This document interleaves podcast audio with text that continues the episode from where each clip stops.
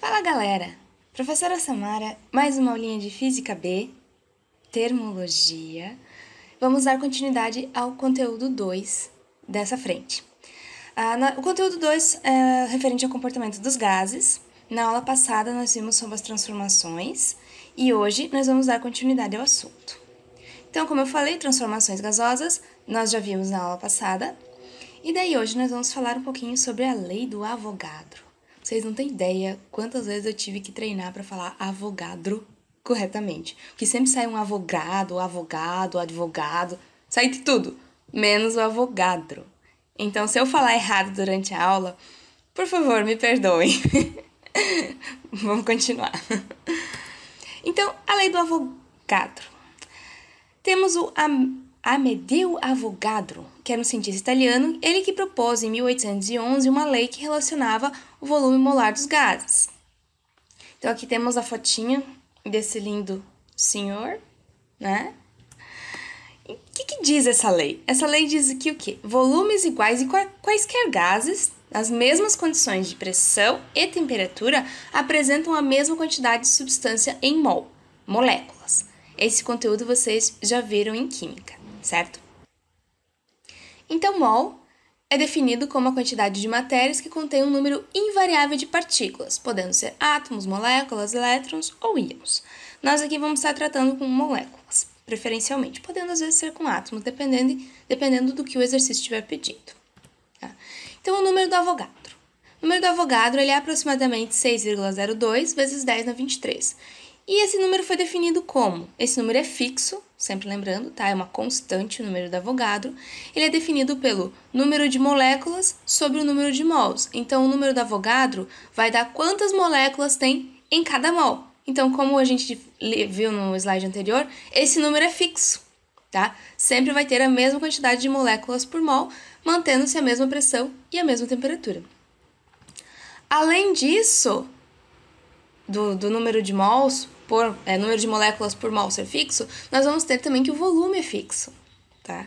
Então aqui, ó, cada mol vai corresponder a 22,4 litros. Isso é volume, né, de volume, e vai ter 6,02 vezes 10 a 23 moléculas, nas condições normais de temperatura e pressão. Tá? Já vamos ver um pouquinho mais sobre isso. Então, aqui só para ilustrar, o volume é fixo, né? Como eu falei, 22,4 litros. Aqui vai ter um mol de qualquer gás. Qualquer gás, tendo um mol, tem esse volume, ok? Aí nós temos aqui, então, um mol equivale ao quê? Em massa, vamos chamar de massa molar. Gramas, quantos gramas vai ter em cada mol, certo? Em volume, vai ser litros a cada mol. Então, nós vamos ter que é 22,4 litros a cada mol.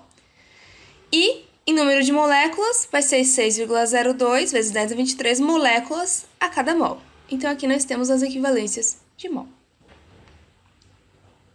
Aí, aqui para exemplificar, temos dois, é, três gases, o hélio, o nitrogênio e o gás metano. E aqui nós temos a tabelinha com volume, a pressão, temperatura, a massa do gás e o número de moléculas. Então, vamos reparar aqui, ó, pressão e temperatura. Aqui nós entramos naquele conceito que eu falei antes, das condições normais de pressão e temperatura, ou como vocês podem ouvir, as condições normais de temperatura e pressão, tanto faz a ordem, tá? As, muda a sigla ali, mas é a mesma coisa. O que, que é isso? Então, as condições normais de temperatura e pressão são essas daqui. A pressão a 1 atm e a temperatura a 0 graus Celsius. Então, isso aqui são as, as ditas condições normais de temperatura e pressão. Então, nós vemos aqui o quê? Que independente dos gases, temos três gases aqui, a massa deles é diferente, percebam, ó, 4 gramas do hélio, 28 gramas do nitrogênio e 16 gramas do metano. E o que, que acontece aqui? O número de moléculas é o mesmo para os três e o volume é o mesmo para os três. E por que, que isso está acontecendo? Porque as, as tempera a temperatura dos três e a pressão dos três são as mesmas. Se eu mudar a pressão e se eu mudar a temperatura, isso não vai se valer ok? Então, esse volume de 1 mol corresponder a 22,4 litros e essa quantidade de moléculas só vale quando tiverem os, os, os, gases na mesma temperatura e na mesma pressão. Então, se eu mudar a pressão e a temperatura de algum desses, ou seja, sair das condições normais de temperatura e pressão, isso provavelmente vai mudar, certo? Continuando. O que é a densidade absoluta dos gases? A densidade absoluta dos gases ela vai se dar a partir de quatro parâmetros. Não bem parâmetros, na verdade são três parâmetros e uma constante. Então, nós temos aqui que a densidade absoluta dos gases vai ser dada pela pressão do gás vezes a massa molar do gás, dividido pela constante universal dos gases perfeitos, vezes a temperatura.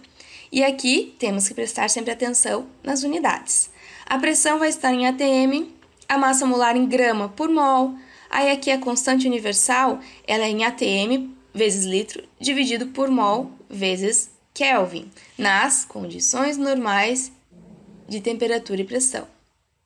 E a temperatura dada em Kelvin. Então, por que, por que a gente tem que prestar atenção nas unidades?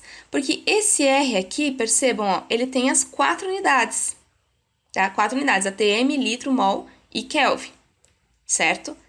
Então, nós precisamos que essas unidades que nós estivermos usando aqui de, de pressão seja a mesma que esteja aqui no R, certo?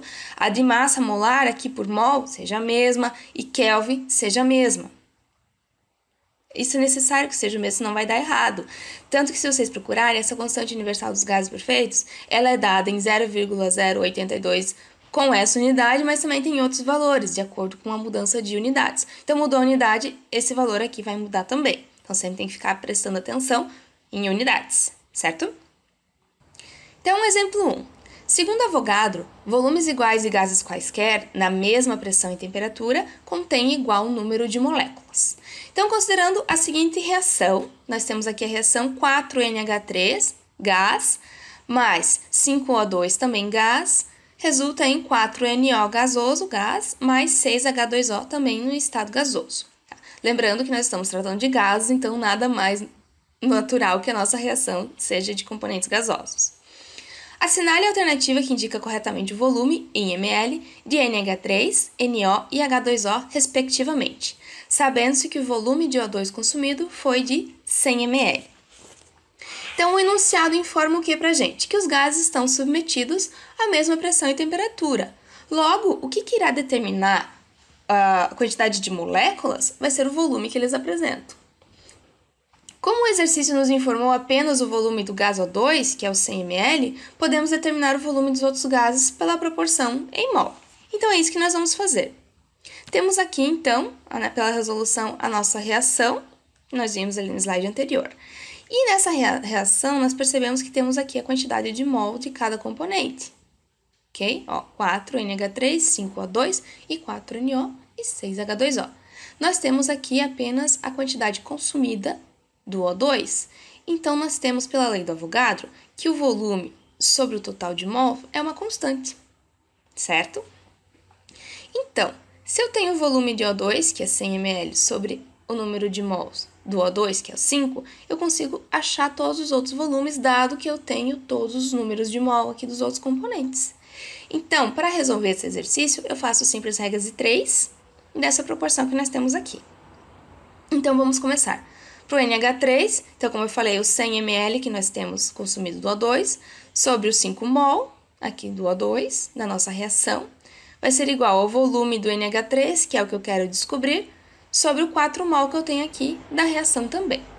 Então, com isso, eu tiro que o volume de NH3 é de 80 ml. E o mesmo eu faço para os outros agora, então. Continuando, para o NO, eu tenho a mesma, é, aqui a mesma fração para o O2, é, que nós já vimos ali, 100 ml sobre 5 mol, e aqui novamente a nossa incógnita é o volume. 4 mol novamente que eu tenho aqui da reação.